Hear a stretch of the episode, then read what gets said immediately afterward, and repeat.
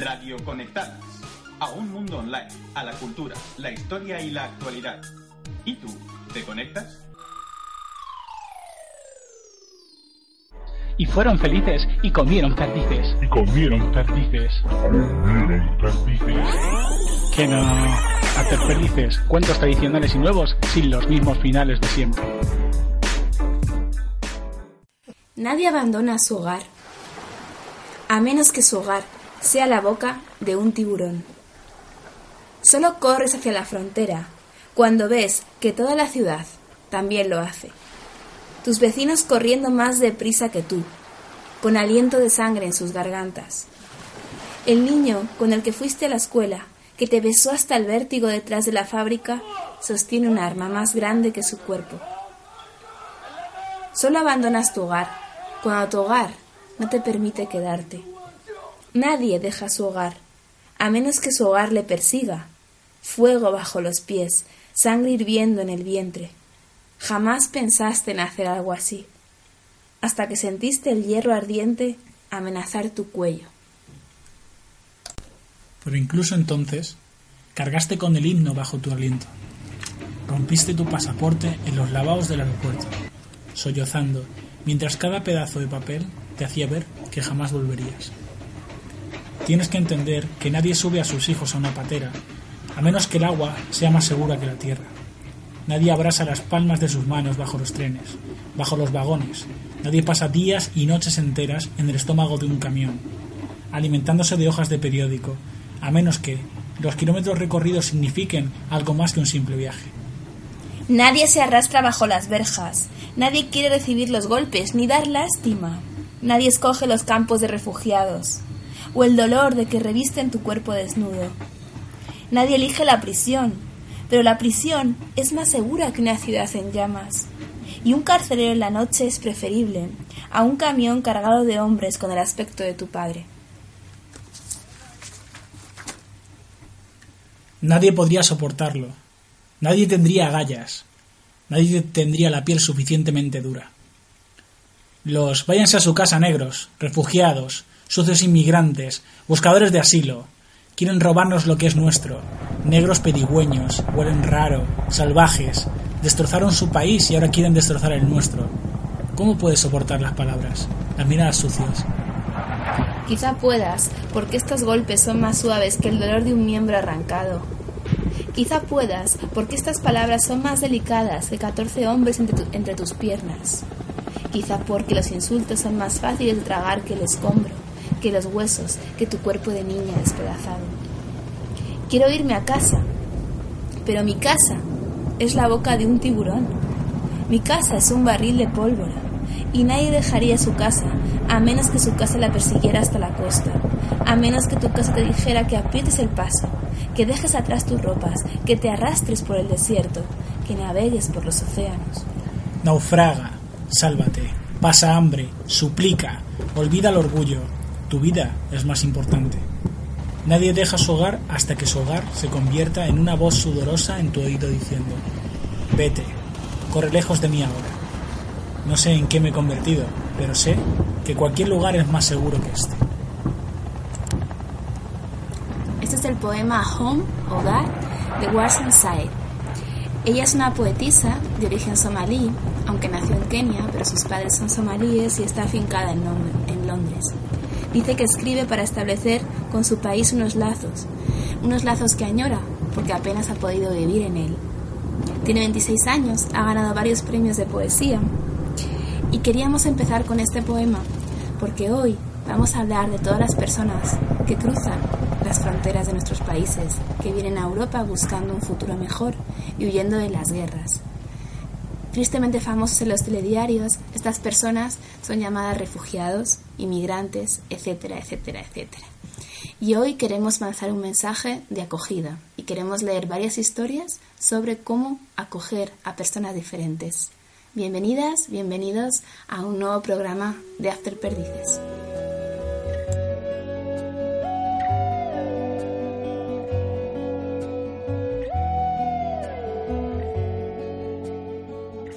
Cuentan que dos caminantes sucios, cansados y decepcionados por haber sido siempre, siempre rechazados, llegaron a la choza de una pareja de ancianos.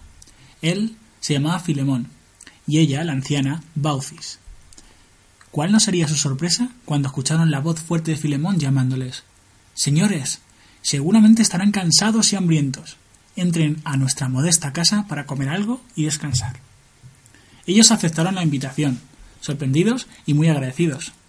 Baucis, la esposa, calentó agua para lavarles los pies mientras Filemón preparaba una deliciosa sopa. Juntos comieron y Baucis acordó y les ofreció un poco de vino que tenían y que usaban como medicina.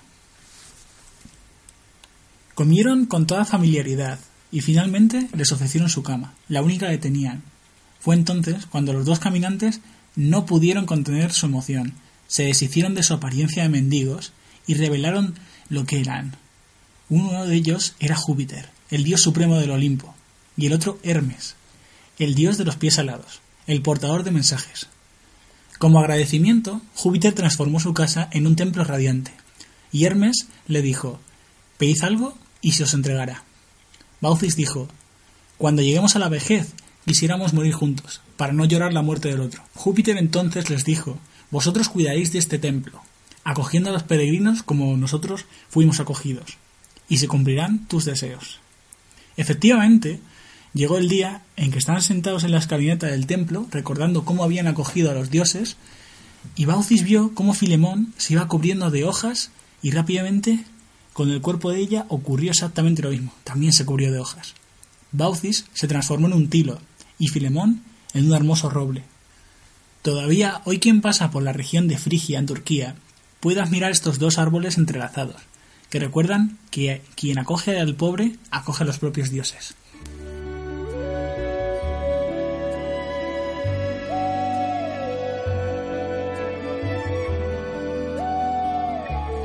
Este es un mito, junto con otros, que habla de, de, la virtud de acoger, de la hospitalidad. Para griegos y romanos ya era importante. Y de hecho es una de estas virtudes que en teoría Europa eh, lideraba y en teoría Europa banderaba como suya, como parte de su civilización. Se ha ido perdiendo y, y no somos nosotros quien recordamos que esto es necesario para poder tener una Europa intercultural, para tener una Europa que viva en paz. Eh, también gente con muchísima con muchísimo más crédito que nosotros como la filósofa de la cortina habla de esto y de hecho en, en su libro Aporofobia también incluye un mito muy parecido a este en el que se habla de, eso no de, de personas que acogen y cómo son recompensadas por los dioses es uno de, los, de las virtudes máximas incluso en una sociedad que no tenía tampoco tanto de de igualitaria ni, ni, era precisamente la mejor sociedad del mundo, la, la romana o la griega. Pero eh, este valor sí se tenía en cuenta. De hecho, hoy en día, Baucis y Filemón podrían ser condenados, condenadas, por acoger a personas inmigrantes. Recordemos solamente en estos años cómo han sido perseguidas organizaciones como Proactiva Open Arms, que fue el sábado pasado cuando fue retenida en Sicilia su barco, o el barco de Team Humanity de Salam Alden, junto con tres bomberos españoles, Manuel Blanco, Julio Latorre y José Enrique Rodríguez, que se enfrentan a penas de cárcel por salvar personas en la isla de Lesbos. O la activista Elena Maleno de Caminando Fronteras, que también podría ser condenada en Marruecos. Cédric Geroux, en Francia, que también podría ser condenado y que ha recibido varias multas ya por acoger a personas en diferentes puntos, incluso en casas que él mismo ocupa en Francia. Lisbeth Zornig, solamente por llevar a unos inmigrantes, a unos refugiados sirios, a una familia, hasta la ciudad de Dinamarca, eh, Copenhague, en Dinamarca, fue multada con 3.000 euros y ahora está recurriendo a la sentencia del Tribunal de Estrasburgo. Es decir, varias personas que han ayudado a personas refugiadas, personas ayudando a personas, podrían ser condenadas por esta ayuda. En lugar de construirles un templo, como en los mitos griegos y romanos, tal y como nos explicaba Jaime, estamos mandando a estas personas a prisión. Así que hoy, desde Perdices, queremos invitaros a varias cosas. Primero, a reflexionar sobre la acogida, sobre la hospitalidad, a pensar qué clase de sociedad queremos ser si perdemos estos valores. Y por otro lado, a, animar a que no todo está perdido. De hecho, el próximo día 7 de abril Participaremos hasta Perdices en un teatro a favor de los refugiados en Torlodones, un pueblo de la sierra, y también el día 15 hay una gala benéfica en, en, Collado Mediano en favor de las personas refugiadas en la que seguramente también participaremos voluntariamente. De esta manera hay personas todavía solidarias, aunque se arriesgan a estas condenas, que siguen ayudando a otras personas. Y para finalizar, queremos contar un cuento que hemos encontrado en las redes que está fomentando la, ONG Oxfam y es un cuento que lo que pretende es explicar a las niñas y a los niños qué significa esto de ser una persona refugiada, de ser un niño y una niña refugiado. Y para ello han hecho un cuento muy bonito que circula por las redes y que se llama Falta mucho, que es un poco lo que preguntan los niños en los viajes. Y os lo vamos a leer para finalizar este programa de abril que queremos dedicar a la acogida y nos esperamos, nos leemos, nos vemos, nos le escuchamos en el próximo programa de After Perdices. Bueno, pues con este cuento de Falta Mucho terminamos el programa, os esperamos el próximo 7 de abril para acompañarnos en esta acción. After Perdices surgió para contar otras historias y creemos que ahora mismo con este problema de las personas refugiadas y de las personas inmigrantes se corre el peligro de una historia única, una historia que nos simplificaría. Y bueno, vamos allá con el cuento, esperamos que os guste.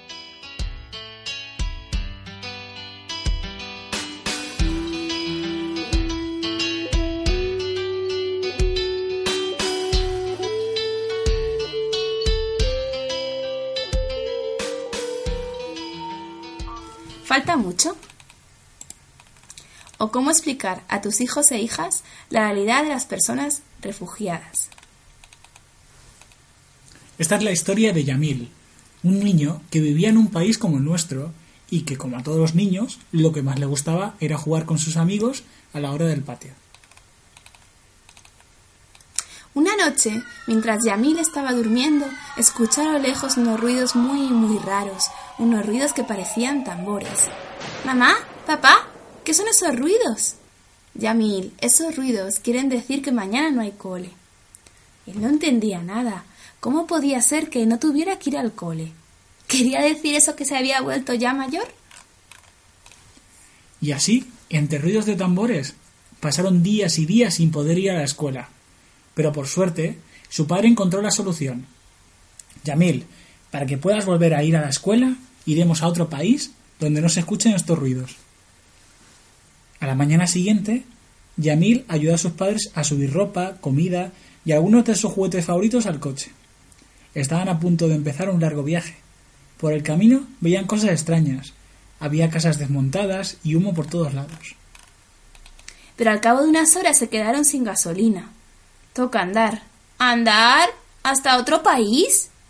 Coge el juguete que más te guste, porque los otros no nos los podemos llevar, contestó su madre. Y Yamil cogió su muñeco favorito y empezó a andar. Andar es muy aburrido, pensó Yamil y cuando ya llevaban un buen rato preguntó ¿Falta mucho? Estoy cansado. Faltaba tanto que estuvieron días y días andando, hasta que un día llegaron a una pared muy alta. Una pared que había que saltar para llegar al país de al lado, donde Yamil estaba seguro de que podría volver a jugar a la hora del patio. Pero cuando fueron a saltarla, los guardianes del país de al lado no les dejaron. A lo mejor este país ya estaba lleno y no cabemos, pero con lo grande que es un país, ¿cómo podía estar lleno? Yamir y sus padres esperaron a que fuera de noche. Si no les dejaban pasar, iban a saltarla cuando no les viera nadie. ¡Qué divertido! pensó Yamil. Así que escalaron la pared y al llegar al otro lado corrieron hasta encontrar un escondite. ¡Qué suerte habían tenido! No les habían pillado. Pero de tanto correr y andar, Yamil cada vez estaba más cansado. Sus padres le explicaron que en ese país tampoco podían quedarse. También tenían que cruzarlo para esta vez sí llegar al lugar donde no se escuchaban los tambores y donde él podría ir a la escuela. Finalmente, tras unos días más viajando, llegaron al mar. Yamil no entendía nada. Saltamos la pared, pero ahora ¿cómo vamos a saltar el mar? Él casi no sabía nadar y el mar era muy grande. Pero de repente vio la solución había barcas hinchables. Lo que Yamil no esperaba era que se llenarían tanto que no podría subir a su muñeco favorito. Navegaron en barcas horas y horas. El mar se movía mucho y era muy grande. ¿Falta mucho? Preguntó otra vez. Unas horas más tarde, por fin vieron tierra. Estaban llegando. En la playa había un montón de gente con mantas y comida caliente. ¿Les estaban esperando a ellos? A lo mejor eso quería decir. Yamil cerró los ojos y escuchó muy atentamente. Y nada, solo el sonido de las olas del mar, ni rastro de los tambores que les habían ido acompañando. Qué bien, pensó, ya hemos llegado. Seguro que en este país podré volver a jugar a la hora del patio.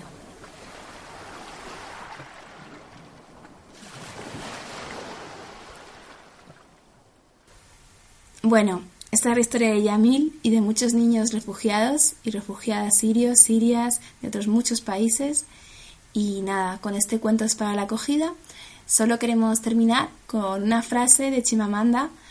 Eh, ella es una de las personas que nos inspiró a, a empezar a hacer perdices. Y nada, pues Jaime va a contaros esta historia, esta frase. Bueno, Chimamanda tiene una, una charla muy muy famosa en la que habla sobre el peligro del relato único, ¿no? de, de entender que solo hay una forma de entender las cosas. Y lo que dice sobre el relato único, aparte de muchas otras cosas, dice esto. La consecuencia del relato único es la siguiente. Priva a las personas de su dignidad. Nos dificulta reconocer nuestra común humanidad. Enfatiza en qué nos diferenciamos en lugar de en qué nos parecemos. El relato único una sola manera de entender la realidad, es lo que hace que pensemos que todas las personas negras son de una manera, o que todas las personas pobres son de otra, o que todas las personas X son así o así, y no nos permita verlos en su particularidad y sobre todo verlos como lo que son, personas, y poder empatizar con ellos y con ellas. Por eso contamos historias, para contar la, la vida desde diferentes puntos de vista. Así que síguenos escuchando los próximos días 5 de cada mes y muchas gracias por estar ahí. Nos vemos, nos escuchamos. Adiós. Chao.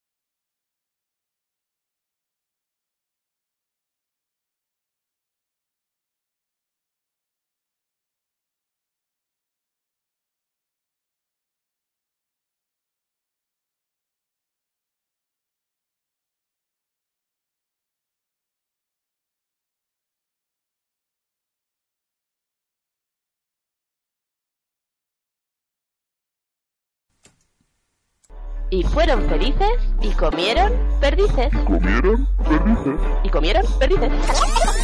¡Que no! Somos After Perdices, cuentos tradicionales y nuevos sin los mismos finales de siempre.